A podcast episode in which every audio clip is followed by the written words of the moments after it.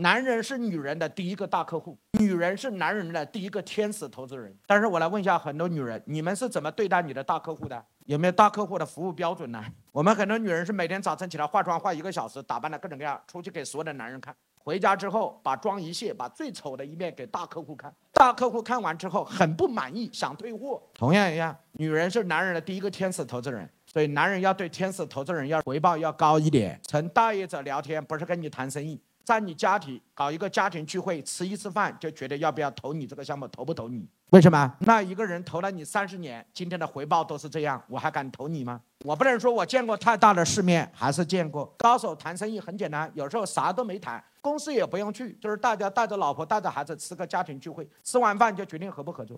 你对你的第一个天使投资人老婆都只有这样，那还能对我比你老婆还好吗？高手过招，点到为止。